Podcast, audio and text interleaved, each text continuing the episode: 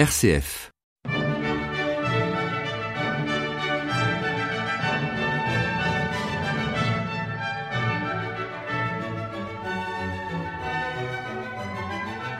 Chers amis de RCF, heureux de vous retrouver pour cette émission de la Clé des Champs. Aujourd'hui, c'est le numéro 159 et c'est une émission bien particulière pour deux raisons. La première, parce que c'est la fête du 8 décembre, fête de l'Immaculée Conception. Et la deuxième, c'est parce que j'ai la joie d'accueillir Jacques Nouvier, que vous connaissez bien RCF, puisqu'il est le responsable de la musique et que vous l'entendez régulièrement dans l'échappée belle, tous les jours de la semaine à 14h. Bonjour. Bonjour à tous. Alors aujourd'hui, on va parler des Vêpres de Marcel Godard. Et pour commencer cette émission, euh, j'ai pensé que ce serait intéressant qu'on entende un petit peu de musique de Marcel Godard, une courte pièce d'orgue, une pièce écrite pour l'avant.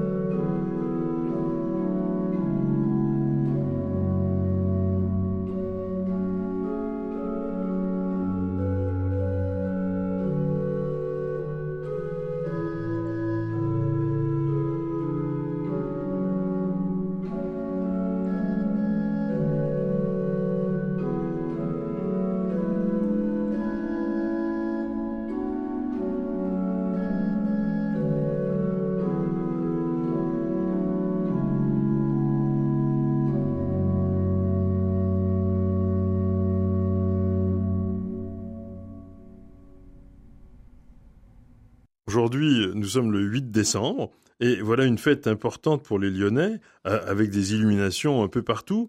Mais dites-nous, Jean-François, que célèbre-t-on réellement ce jour-là? Eh bien, comme je vous disais, c'est la fête de l'Immaculée Conception, mais l'histoire, c'est le 8 décembre 1852, est inaugurée la statue de la Vierge érigée sur la chapelle de la colline de Fourvière. L'inauguration doit avoir lieu le 8 septembre 1852. Voilà, jour de fête de la Nativité de la Vierge et date anniversaire du vœu des échevins. Chaque année, il y a une procession des échevins à Fourvière. Mais en 1852, on achevait à Lyon la reconstruction du clocher de la vieille chapelle de Fourvière. Au sommet de l'édifice, on avait placé une statue de la Vierge en bronze. Alors, logiquement, elle devait être inaugurée le 8 septembre. Eh ben, exactement. Mais voilà, tout n'allait pas ah. si bien que ça. En effet, qu'est-ce qui s'est passé? Eh ben, une inondation dans l'atelier du fondeur. On connaît ça. Il y a des inondations en permanence maintenant, beaucoup plus peut-être qu'à l'époque. Et bien, tout ça retarda la cérémonie au 8 décembre, une autre fête de la Vierge, celle de l'Immaculée Conception. Ce jour-là, des feux d'artifice étaient tirés un peu partout, et la pluie torrentielle malheureusement s'abattit sur la ville, et à la tombée de la nuit, donc pas de question de feu d'artifice. Mais heureusement, à la tombée de la nuit, le ciel s'éclaircit, et la pluie s'arrête. Tout à coup apparaissent, à quelques fenêtres inconnues, des lignes de feu. Ce sont tout simplement des petites bougies qui avaient été posées pour illuminer en remplaçant du feu d'artifice. C'est pour ça qu'on en voit encore aujourd'hui. Exactement, tout à fait. Alors, euh, à ce moment-là, les marchands, les petits marchands, les clochers s'illuminent, les baraques aussi, les voitures, jusqu'au bord des trottoirs. Quelques feux de Bengale s'allument sur les toits de la chapelle de Fourvière. La statue de la Vierge apparaît et la grosse cloche de Saint-Jean, celle éloquent interprète des joies publiques, est lancée à toute volée.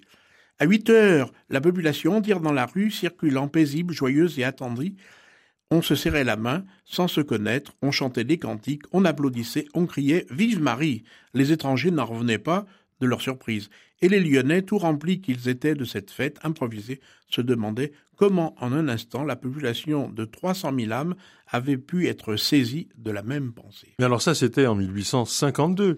Et pourquoi ces illuminations aujourd'hui? Eh bien parce que l'événement éphémère d'une nuit devint institution, on prépara avec soin les illuminations de 1853. Quant à celles de 1854, elles furent un triomphe, car elles coïncidaient avec la proclamation par le pape à Rome du dogme de l'Immaculée Conception. Les Lyonnais avaient la fierté d'être des précurseurs. Depuis, chaque année, le 8 décembre, les Lyonnais illuminent leur ville pour la fête de l'Immaculée Conception. Mais alors, qu'est-ce que l'Immaculée Conception Enfin, pour les catholiques, tout Oui, pour les catholiques. Ben c'est ce qu'on appelle un dogme. Alors, euh, tout le monde n'est peut-être pas au courant de ce que c'est qu'un dogme, mais c'est un dogme qui dit la vérité de foi, une vérité solennellement proclamée par le pape pour être accueillie par l'Église. Ainsi, le 8 décembre 1854, dans la bulle Ineffabilis Deus, le pape euh, Pie IX déclarait nous déclarons, prononçons et définissons que la bienheureuse Vierge Marie est née préservée, intacte de toute souillure du péché originel. Alors cette fête a pris de l'importance à Lyon, euh, puisqu'elle est à l'origine de la fête des Lumières, qui dure quatre jours et qui se termine ce soir même. On illumine les façades, euh, les murs avec euh, de magnifiques projections. Et le 8, donc aujourd'hui, on continue à mettre des lumignons, comme vous le disiez tout à l'heure, et comme la ville ne peut pas en faire une fête religieuse, bien évidemment, on illumine pour la paix, et tout le monde s'y retrouve. Voilà, exactement. Alors, on, a bien parlé, hein, oui. ça, mais peut-être qu'il faudrait écouter un peu de musique quand même, parce qu'on est là pour la musique. Alors, si vous voulez, on va écouter une pièce euh, du père Godard, qui est le Thema con variazioni. C'est une pièce pour orgue et euh, cette pièce, c'est une illustration des quatre saisons. Il avait pensé évidemment à Vivaldi ou à d'autres compositeurs qui ont illustré ce thème. Et donc, elle est en quatre parties, avec le printemps, l'été, l'automne et l'hiver.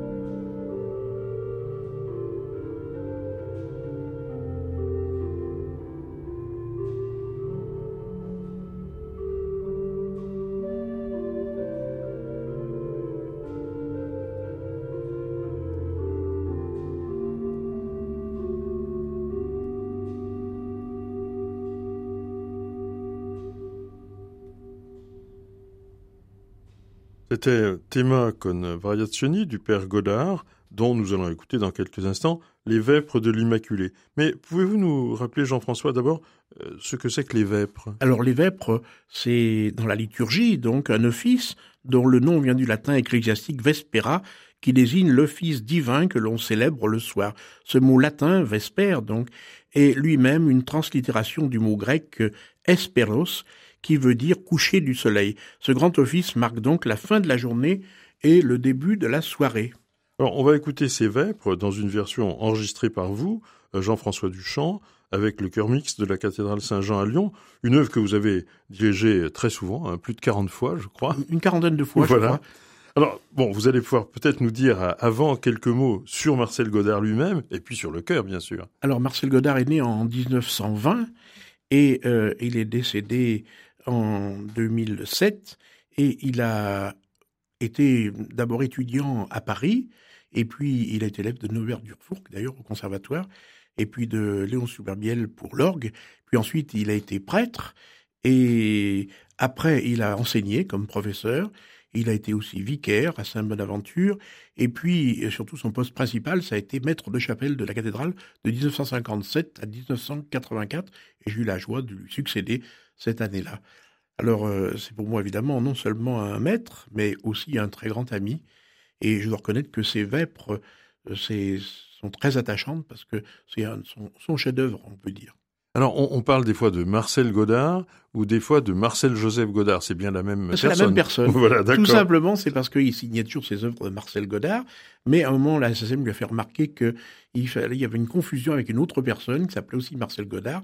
Alors donc, il a rajouté un second prénom, Joseph, Marcel Joseph. Voilà. Mais moi, j'ai de la peine à dire Marcel Joseph Godard. C'est euh, Marcel Godard, le père Godard. Parce que d'abord, en plus, il a été monseigneur. Monseigneur Marcel Godard, élevé au, au rang de monseigneur par le cardinal Barbarin. Alors c'est lui qui a créé le, le chœur de la primatiale. Exactement, en 1960, euh, voyant que la maîtrise avait des problèmes d'effectifs, puisque le petit séminaire, les petits séminaires d'ailleurs ont disparu, pareil que celui de Saint-Jean, et donc il a eu l'idée de demander au cardinal Villot de démarrer un chœur d'adultes. Et j'ai plein de documents là. C'est très intéressant parce que le cardinal lui répond en disant euh, mon cher père, c'est bien votre initiative, mais pensez-vous pas que ça va dégarnir les chorales paroissiales? Alors le, père Godard lui répond non, non, pas du tout. C'est, ils vont pas chanter tout le temps, ils vont assurer un, service pour renforcer la maîtrise.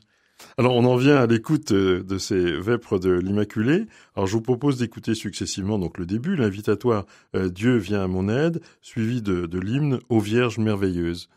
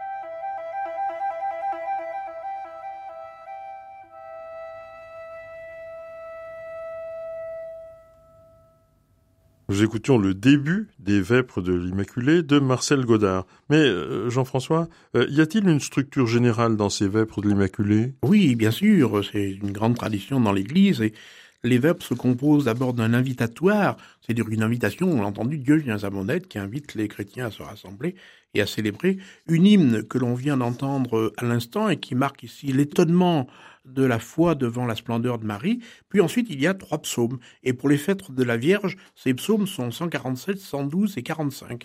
Chacun des psaumes est suivi d'une oraison. Puis vient une courte lecture qui est prise, dans l'Évangile en général, et un répond qui reprend évidemment le texte lu. Euh, à ce moment-là, il y a un petit commentaire du célébrant, et là arrive le sommet de l'œuvre, c'est-à-dire le Magnificat le chant de la Vierge. Suivent alors des intentions de prière, litanie d'intercession, et l'œuvre se conclut ici, alors elle se conclut par Notre Père, la bénédiction et l'envoi, et suivi ici d'une coda, une sorte de petite euh, finale, une chaconne pour orchestre. Alors on va écouter le psaume 147, euh, précédé de son antienne euh, Heureuse es-tu Vierge Immaculée, et puis un court interlude pour violoncelle et flûte qui reprend le thème de l'antienne précisément.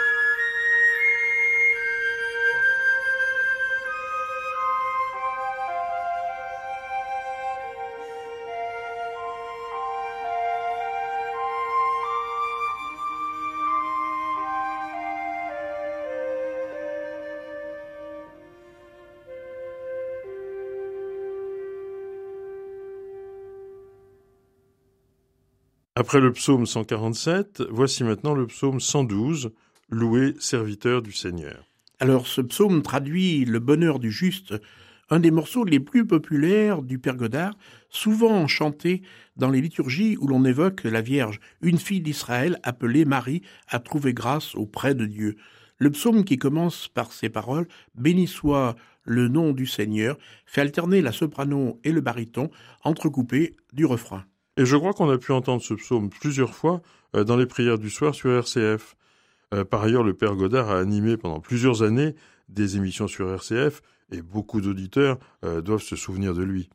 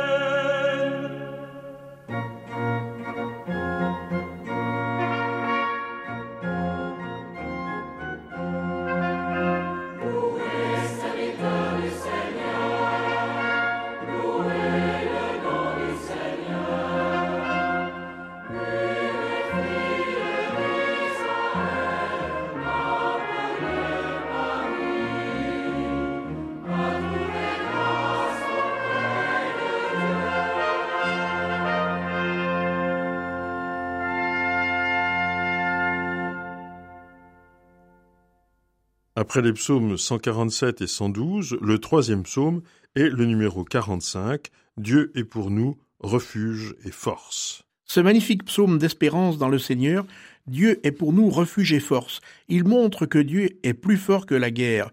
Venez et voyez les actes du Seigneur, comme il couvre de ruines la terre, il détruit la guerre jusqu'au bout du monde, il casse les arcs, brise les lances, incendie les chars.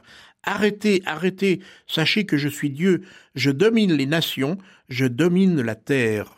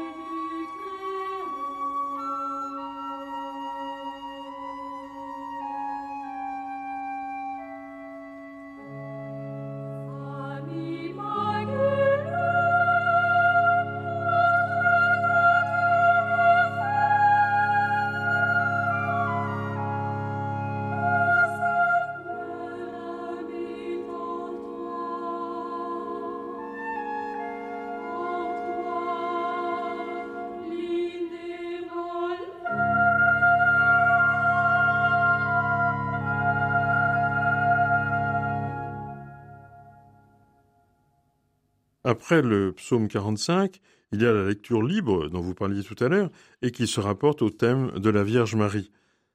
Oui, et après cette lecture, il y a ce qu'on appelle un répond dans la liturgie. Pas encore le jour, seulement des lueurs, pour un unisson du cœur d'homme, et il est ici accompagné par le violoncelle comme une réponse de foi pleine de respect à la parole qui vient d'être écoutée. Et là, je voudrais souligner le texte qui est de Didier Rimaud, très beau texte. Didier Rimaud, qui était jésuite et qui a écrit beaucoup de chants pour la liturgie, et qui a écrit des poèmes et même des chansons d'ailleurs. Et il est l'auteur d'une partie des textes, parce que beaucoup des textes dans cette œuvre sont des textes de la liturgie, donc euh, ce qu'on appelle la ELF, Association épiscopale de liturgie francophone. Mais il y a beaucoup d'antiennes, et comme se répond, par exemple, il est entièrement du père Rimaud. nous allons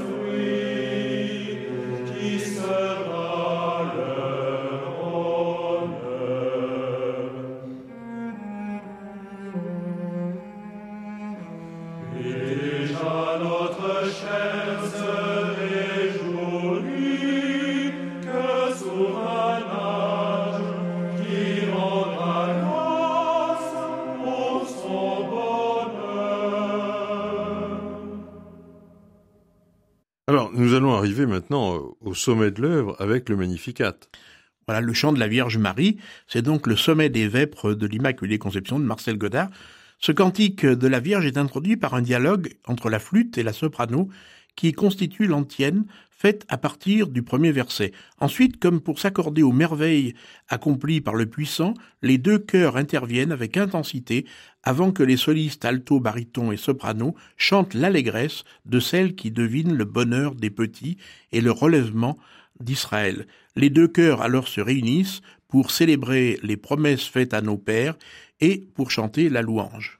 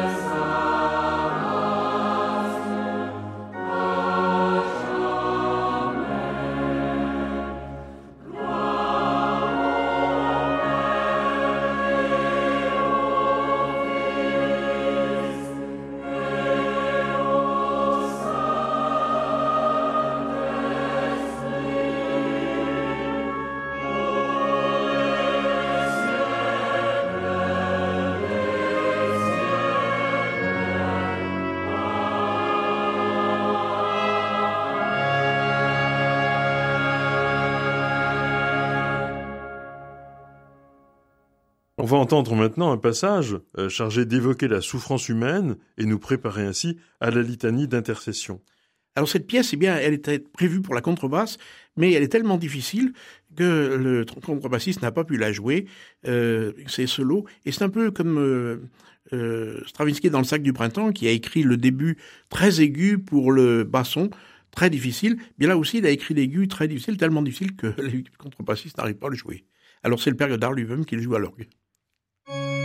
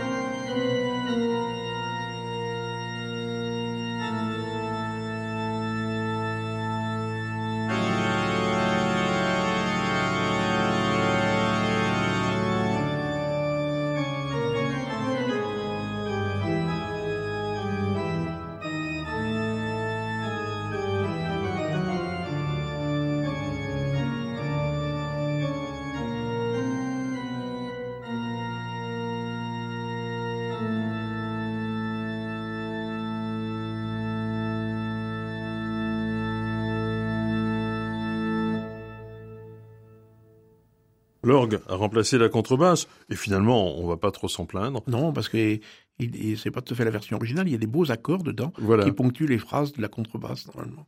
Et alors maintenant, c'est la grande litanie d'intercession qui est lancée chaque fois par le baryton solo, Sainte Marie, Mère de Dieu, euh, auquel répond l'alto solo. Oui, et les chœurs et l'assemblée s'associent à cette supplication, intercèdent pour nous, maintenant et demain. Ceux qui feront attention verront que dans le refrain, il y a des passages chantés par les altiers et les basses qui sont des A qui font penser à Daphnis et Chloé de Ravel.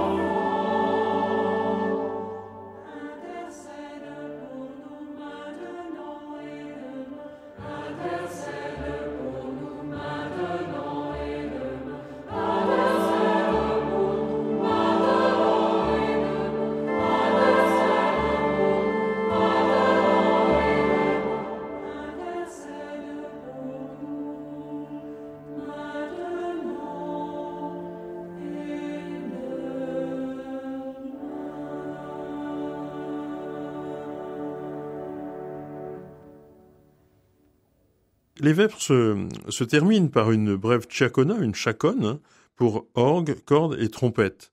Cette courte pièce est calme, sans éclat, comme un livre de prière que l'on referme. Une page vraiment magnifique. On regrette qu'elle soit si courte.